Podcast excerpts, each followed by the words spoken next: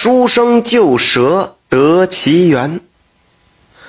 古时候有个姓梁的书生，父母疾病离世时，流着眼泪同他交代：“我儿啊，虽然读书功名是正途，然而通达经济世事也是男人的立命之本。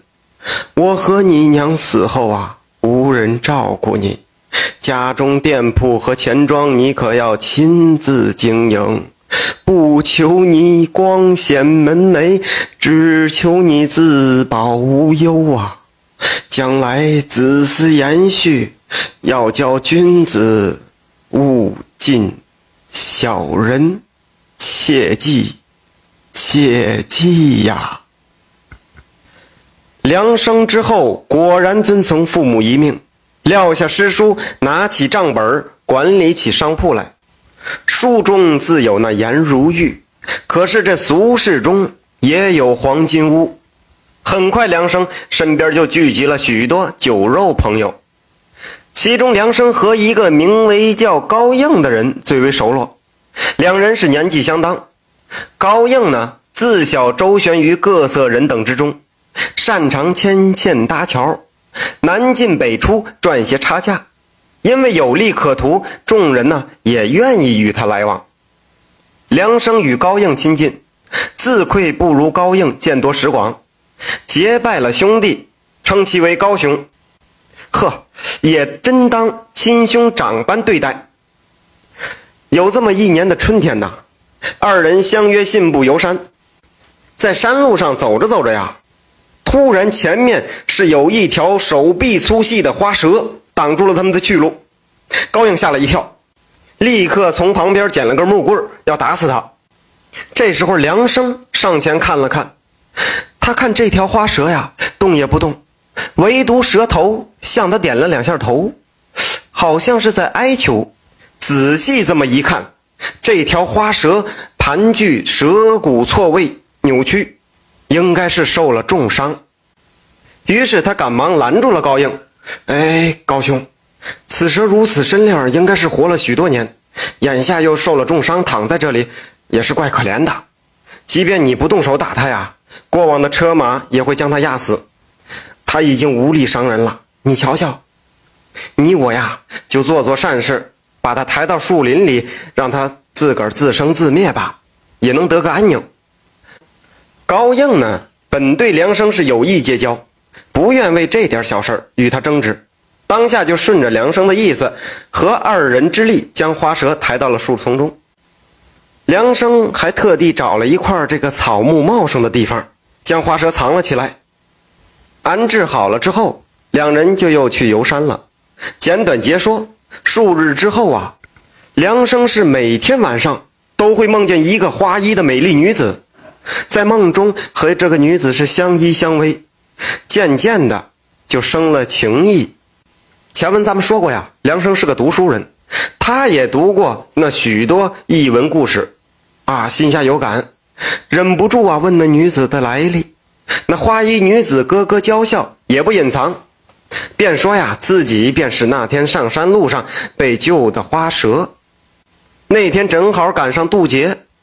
历了九难三劫的第一劫，浑身筋骨折断，眼见就要道消身死，幸得恩人相救，因此伤愈之后啊，能化作人形，便入梦前来报恩，让梁生莫要害怕。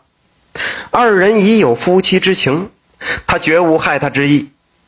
梁生对花蛇也是爱慕已深，不仅不伤害，还觉得此为奇缘佳话。可是这梦中虚幻，哪里比得上日夜相厮守啊？因此花蛇就真的化成了一名俏丽美丽的女子，住进了梁家，取名为花衣。虽未操办婚事，可对外人都说是在他乡娶的亲，这就是他的夫人。旁人都道贺，唯独高应见了这花夫人，美貌温婉。但是眼神却似曾相识，而且来历神秘。于是他就私下去打听梁生。梁生这人老实啊，而且高应这人最善于察言观色。一眼就识破了梁生说的不是实话。所以有这么一天，他约着梁生喝酒，故意把梁生给灌醉了，还做出一副见怪不怪的样子，说：“哎呀，梁兄啊，梁兄真是好艳福啊！你这夫人是俏娇妩媚，自带妖娆。哎，这是不是哪里的狐仙花妖特地与你来结缘的吧？”梁生这时候喝醉了，迷迷瞪瞪的对高应笑嘻嘻的就说了。呃，高兄说的正是，我这夫人你也认识啊，可不就是那日在山路上，你我，嗯，救的那条花蛇吗？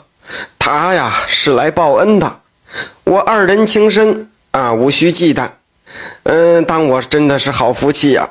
嗯，高应听了，脸上带着笑，羡慕此为佳话，可是心里却暗暗的愤恨。嫉妒，那花衣容貌是勾魂摄魄。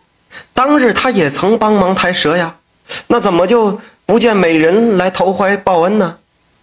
他也不想想，要不是梁生拦着，他就用木棍把那花蛇打死了。哼，我看是这妖精鬼怪之流也与那俗人一般，只挑那俊朗富裕的人，瞧不上他贫寒丑陋。这个高应啊。就有了这嫉妒不平的心，终于有一天，让他找到了一个机会报复。那花衣为蛇类，不知道怎么的，竟然怀了胎。梁生呢是喜气洋洋的等着抱儿子。这天高应又约着梁生去十里外的酒肆饮酒，喝着喝着，他就找借口说乏了，要去一户养蛇的人家讨口水喝，就硬拉着梁生去干群蛇交配。高应故意自言自语：“哎呀，这蛇类真是本性为淫呐！啊，数公一母，那产下蛇子，只知其母，却不知其父是谁，嘿嘿，真是笑话呀！”梁生听了此话，不由得想起花衣当日入梦，确实不是寻常那般女人娇羞遮掩。可见蛇类虽化人身，却无人的廉耻之心。那花衣腹中的孩子，岂非是野种？梁生脸色难看了。高硬装作后悔失言的样子，又忍不住劝梁生：“啊，男欢女爱啊，且无妨。这子嗣血脉可马虎不得，人妖不同道，将来产下一怪物，惹得人笑话也罢。”若这怪物再不食自己的骨血，那才愧对祖宗。哎，猜忌之心一旦是起了念头，便如野草疯长。梁生是再也按耐不下去了，他既舍不得那花衣，也不想要这个野种怪物。梁生是琢磨来琢磨去，最后竟然寻人配了落胎的重药，哄着花衣喝了进去。半夜时分，花衣的肚子绞痛，落下一个血红的肉球来。梁生大惊：“这哪里是人胎呀？真是个怪物啊！”可不等梁生刀切火烧，那花衣是冷汗淋漓，痛楚万分，指着梁生怒问：“为何下此狠手？”梁生怯懦。他就说是高兄指点，你们蛇类淫乱，纵使是人胎也留不得，更何况还是个怪胎。花一听到这儿，惨笑着对梁生点了两下头，却没有说出话来，身子一晃，化作了蛇的原样，将那肉球吞在口中，攀墙过梁而去，再也不见了踪迹。这一晃七年可就过去了，此时的梁生如何呢？哎呦，这个惨闹！梁生被高应哄着骗了，签了几纸契约，不想这是陷阱，店铺房子都被收走了，而这个高应呢，当起了富家掌柜，同梁生也翻了脸，再没有往日的兄弟情谊了。梁生是衣衫褴褛，寄身于破庙。是悔不听当初爹娘的遗言呐！亲君子，远小人。被这个狠毒的高应害的是家破人亡。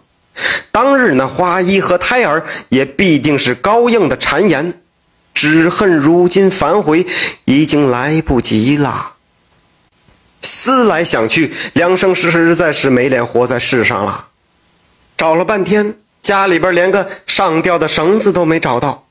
他用破衣裳结了绳子，临死之前是梁生长叹：“唉，华衣呀，是我错了，是我听了奸人的摆布，害了你们母子二人。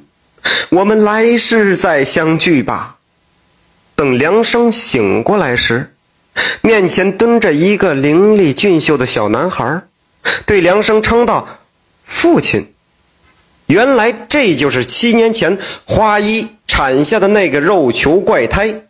花衣带走了胎儿，用修为道行保住了儿子的性命。如今儿子已经七岁，花衣是灵力耗尽，已经死去。死之前让孩子来寻生父，若是梁生得了教训，有悔改之意，便父子相认；若梁生仍是执迷不悟，从此父子便是路人。梁生看着那孩子，同自己幼时是一模一样，知道自己是屈冤了花衣，抱着儿子大哭起来。那日之后啊。梁生得了花衣交给儿子的无数宝贝，重振了梁家。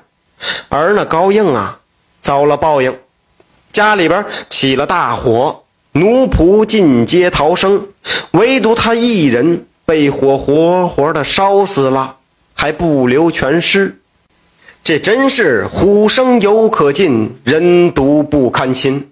来说是非者，便是是非人。一人，一人，一人。